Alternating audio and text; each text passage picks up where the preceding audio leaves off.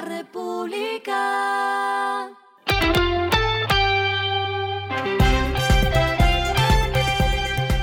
Al final de la jornada, esto es lo que debes saber sobre el comportamiento de los negocios, las finanzas y la economía. Las movidas de hoy fueron.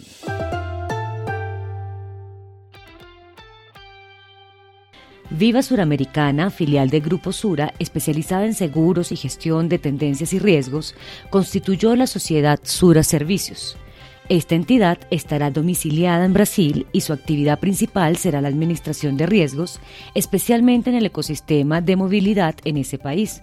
Recientemente, Suramericana fue calificada como la cuarta mayor aseguradora de origen latinoamericano por primas emitidas.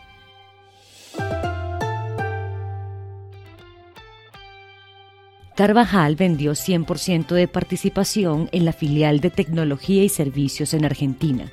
Esta empresa representaba 0,05% del activo total de Carvajal SA y también representaba 0,08% de los ingresos totales. La transacción fue por 3 mil dólares.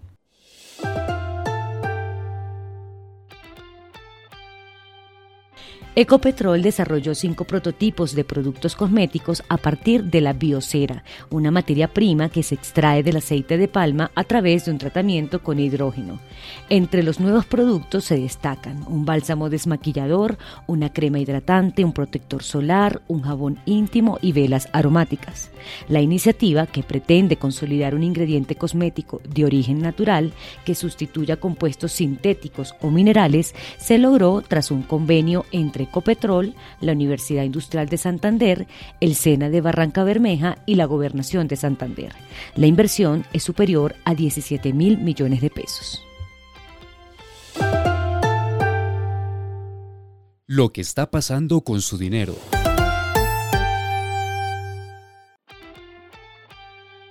A pesar de que los títulos de Ecopetrol venían al alza en la Bolsa de Valores de Colombia durante la primera parte de este año, dado el aumento de los precios del petróleo tras la invasión rusa a Ucrania y que ayer tuvieron un repunte de 2,89%, las acciones de la petrolera han caído más de 35,8% desde su máximo del año, pasando de 3.607 pesos el 5 de abril a 2.315 pesos al cierre de ayer.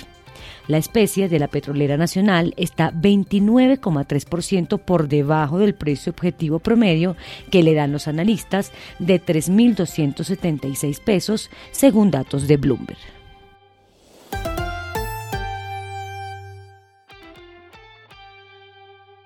Los indicadores que debe tener en cuenta.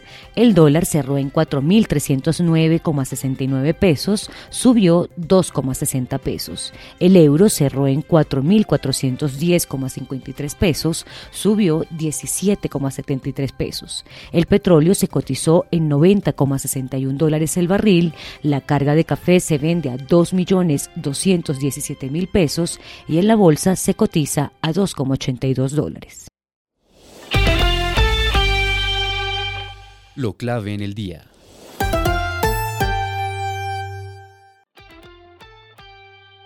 Empiezan a concretarse los acercamientos con Venezuela. El ministro de Defensa de ese país, Vladimir Padrino, confirmó que Nicolás Maduro dio la orden de comenzar diálogos administrativos y operativos para el restablecimiento de las relaciones con Colombia. Puntualmente se dio la orden de hacer contacto con el Ministerio de Defensa de Colombia para restablecer las relaciones militares. Según medios de comunicación, Maduro estaría organizando una visita a Bogotá esta semana. Así se encontraría con el presidente Gustavo Petro para oficializar acuerdos entre ambos países. A esta hora en el mundo. Si usted ha escuchado que hay una crisis de fabricación de chips, el presidente de Estados Unidos, Joe Biden, hoy dio una solución.